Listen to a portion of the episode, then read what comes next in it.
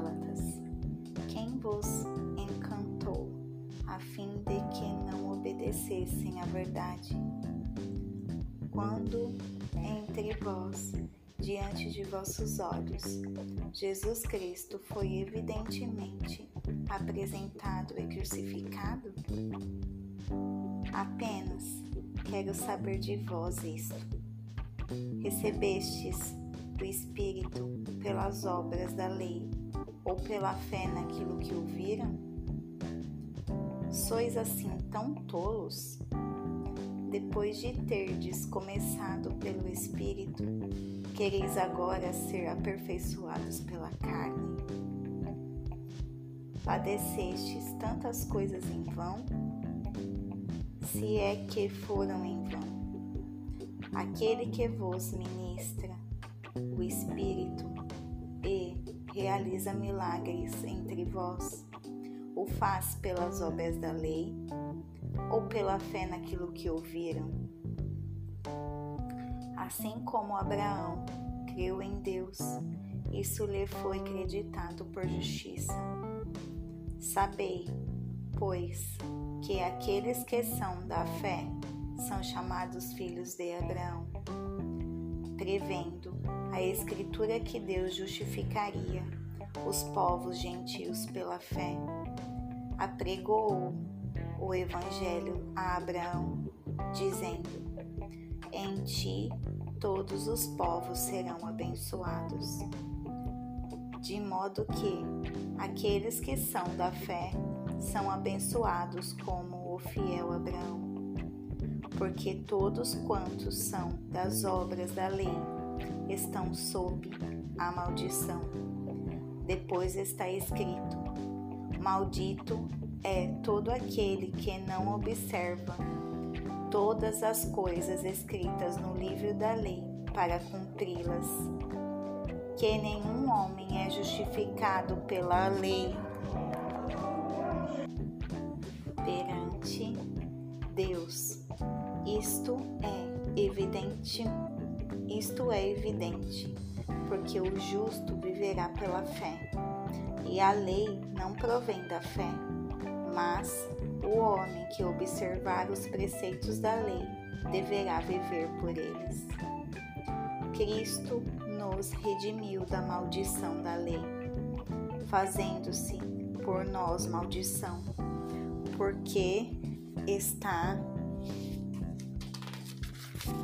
escrito: Maldito todo aquele que for pendurado em um madeiro, para que a bênção de Abraão pudesse vir sobre os gentios por meio de Jesus Cristo, para que possamos receber a promessa do Espírito através da fé.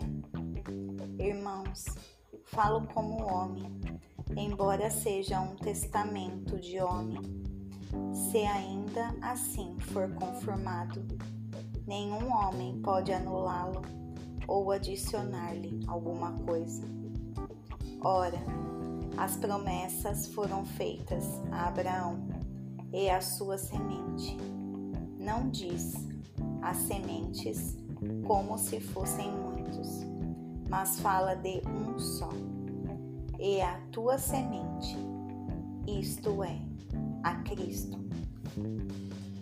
E isto digo que o testamento que foi confirmado diante de Deus em Cristo, a lei que veio 430 anos mais tarde, não pode anulá-lo, tornando a promessa sem efeito. Porque se a herança fosse obtida pela lei, não viria mais da promessa, mas Deus a concedeu a Abraão por promessa. Então, para que serve a lei? A lei foi acrescentada por causa das transgressões, até que viesse a semente para quem a promessa fora feita, e foi estabelecida por anjos pelas mãos de um mediador. Ora, um mediador não é um mediador de um apenas, mas Deus é um só. É então a lei contraria as promessas de Deus? De modo algum. Se tivesse existido uma lei que pudesse vivificar, em verdade, a justiça teria vindo pela lei. Mas a Escritura encerrou tudo sob o pecado, para que a promessa, mediante a fé em Jesus Cristo, fosse dada aos que creem. Porém, antes que viesse a fé, éramos mantidos sob a lei, encerrados para a fé que havia de se revelar posteriormente. De modo que a lei foi a nossa pedagoga para trazer-nos a Cristo, a fim de que pudéssemos ser justificados pela fé.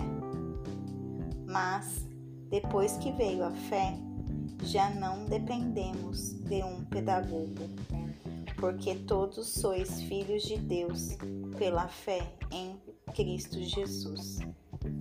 Todos vós que fostes batizados em Cristo, vos revestistes de Cristo. Já não há judeu nem grego, não há também escravo, nem livre, nem homem, nem mulher, pois todos vós sois um em Cristo Jesus. E se sois de Cristo, então sois a descendência de Abraão, herdeiros segundo a promessa.